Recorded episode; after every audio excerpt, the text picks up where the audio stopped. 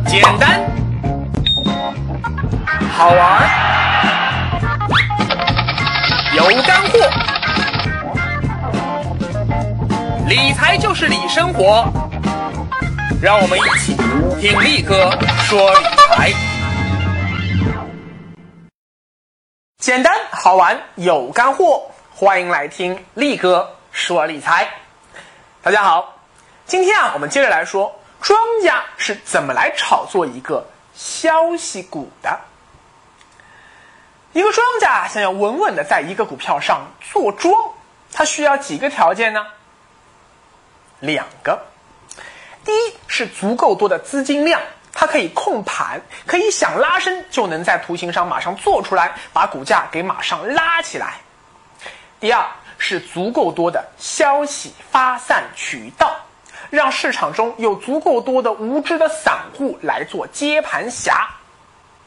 啊，如果你只是有钱而没有办法把消息散发出去，让足够多的散户来接盘，那你控盘一个股票就没有意义了嘛。啊，你自己买自己卖，玩了半天，不就是给国家和券商贡献手续费了吗？那这个庄家脑子肯定抽风了嘛。所以啊，在基本面并没有什么重大利好消息的情况下，庄家想要坐庄某一只股票，一般需要这么几步走。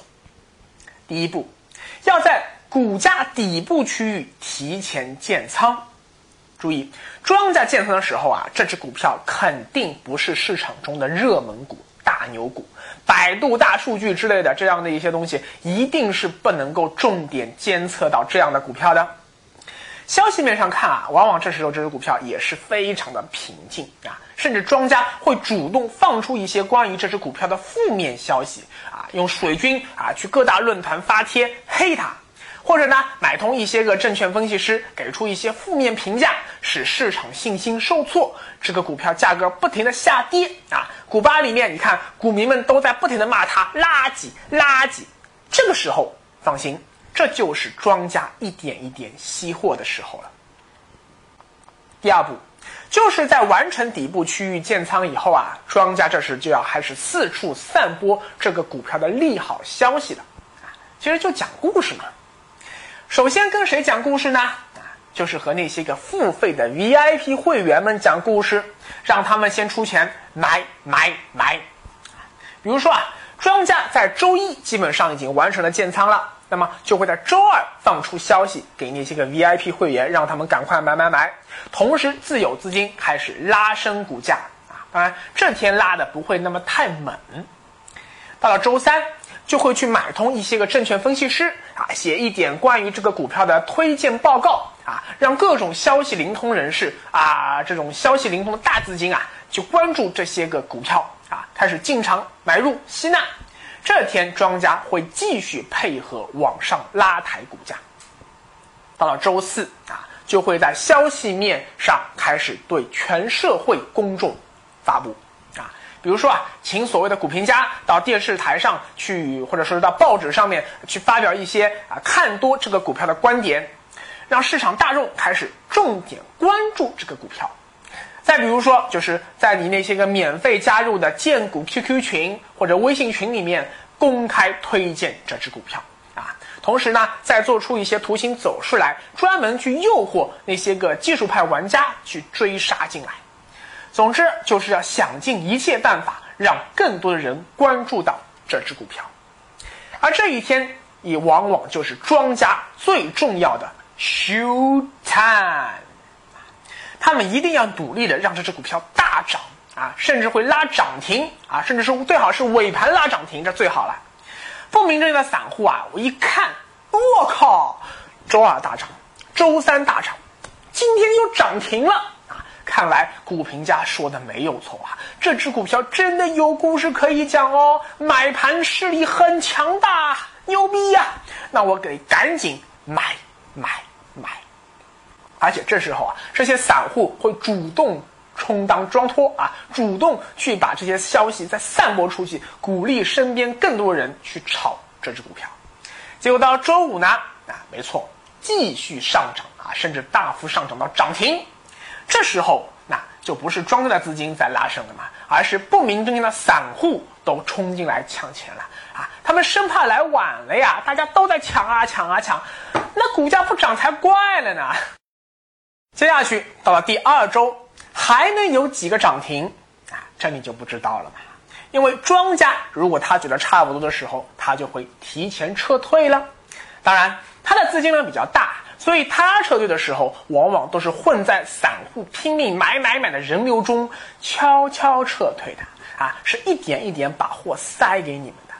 等把货转手转的差不多了，庄家离场了，好嘞，这下股价可就是真的撑不住了呀，从涨停直奔跌停啊，甚至说 N 个跌停也是常有的事情啊。市场里就剩下那些个追高买入的散户还在山顶上扛着，我站在高岗上向下望。哎，我看到了啥呢？我看到了庄家赚到钱以后得意的笑脸啊，好像是不是在和我们说：“哎，小燕儿和我斗，你还嫩了点吧？” 你看啊，庄家制造一个消息股的炒作路径，大体上就是这么样的啊。简单说，三步走：第一步，制造利空消息，打压股价，吸货；第二步，制造利多消息，吸引各路资金，在上涨的时候一路追高，把股价爆爆爆推到更高的位置；第三步，成交，价高者得，散户给你了，我撤了。那些个在短时间内突然暴涨暴跌的股票，基本上啊都是这么一个路径。你现在明白了吧？你在那些个股票实战群里看到的所谓的带头大哥，其实根本不是什么啊这种技术水平很高的炒股牛人，而是一个个实实在在的庄托啊！你听了他发给你的消息去买股票，你也只是在帮着庄家一起在半路上。抬轿子，啊！你如果成为了付费的 VIP 会员，那更好了呀，直接往庄家口袋里送钱啊，有木有？不过啊，听到这里你肯定会说了呀，李哥啊，虽然说庄家这么做不太厚道，但如果我是付费的 VIP 会员，我比市场上其他人能够更早的知道这个内幕消息，最后我虽然说赚不到庄家那么多的钱，但我一样可以赚钱啊。你说是不是啊？如果我不是付费会员啊，我就听那些个免费的小道消息。虽然啊，我知道消息是更晚一点了，但只要我不贪心啊，我只要一个涨停板，我就马上赚钱走人啊。这样的话，我不是一样不会亏钱吗？可事实上啊，你还是太天真了呀，因为你高估了庄家的能力，而低估了。市场的可怕。打个比方啊，股市就是太平洋，一望无际，谁也捉摸不透。而我们每一个在股市里玩的人，我们都是漂浮在海面上的一艘艘小船啊。散户资金量少，所以我们只有一艘皮划艇啊，甚至只有一片小木筏。而庄家资金量比较大，他们就能开一艘豪华游艇出海。坐游艇出海，那安全性肯定要比我划着皮划艇要高得多了呀。但如果遭遇到了暴风雨，那结果不管是游艇还是皮划艇，都得哗啦翻船。你想，如果遇到了冰山，那就算你坐的是泰坦尼克号，一样要沉船啊。因为市场是阴晴不定、难以琢磨的呀。所以，并不是每次庄家想要导演这么一出戏码的时候，市场都会积极配合的呀。市场不给脸的时候，经常会发生的呀。最基本的一个问题就是，你想要拉升股价的时候，市场大势不配合，那你就一点办法都没有啊。市场大势在暴跌的时候，你一定要把股价拉涨停，那是非常困难的呀。因为市场人气这时候严重不足，大家都恐慌了呀。你就算放出再多的利好消息，散户们有时候也不敢追进来呀，都在夺命而逃，好不好啊？也就是所谓的多杀多啊，互相踩踏往外逃。你的自有资金就算再多，也不可能把这个股票的所有的流通盘都吃下来吧。所以出现这种情况的时候，庄家往往会偷鸡不成蚀把米，把自己的钱都套在里面了啊，有时候不得不割肉离场，这也是完全有可能发生的呀。尤其是在二零一五年年中的股灾过程中间，动不动就是什么千股跌停、两千股跌停啊，还有什么千股停牌的。你一定要在这种两千只股票都跌停的大环境下，把自己的所有的股票硬要拉到涨停。请问你觉得这种逆势而为的做法有胜算吗？力哥说理财简单又好玩，跟着力哥走，理财不用愁。在庄家操纵股价的过程中。突然出现的黑天鹅事件会严重扰乱庄家的操盘节奏啊！不光说是股灾这种罕见的系统性风险，如果这时上市公司正好出了一个负面新闻，打击了投资者信心啊，或者说上市公司出的年报和市场预期有一定的差距啊，业绩预增出现了大幅下滑，这时候你根本来不及调整啊，股价就会噼里啪啦往下跌呀！啊再比如说有两个啊，甚至两个以上的庄家同时在做同一只股票，那势必这两个庄家之间就会先火并一场啊，一个做多，一个做空，一个在吸筹，一个在散，一个在离场。那请问鹿死谁手？不知道的呀，没人知道明天市场是会突然暴涨，还是会突然暴跌。所以庄家原本想的好好的，周一怎么着啊？周二怎么着？周三怎么着？周四怎么着啊？但如果中途出现了自己无法控制的局面，那还搞毛啊？赶紧撤啊！庄家别的都不怕，他就怕什么？他就怕出现了自己 hold 不住的局面。一旦发现了自己 hold 不住现在这场局面了，那庄家就变成和散户一样了。到底最后是赚钱还是亏钱？嘿嘿，那就是天晓得了。庄家也是人啊，庄家也会贪婪恐惧啊，庄家也会怕啦，怂了呀，提前开溜了，好不好啊？可问题是，庄家撤退的时候，请问会提前和你打声招呼吗？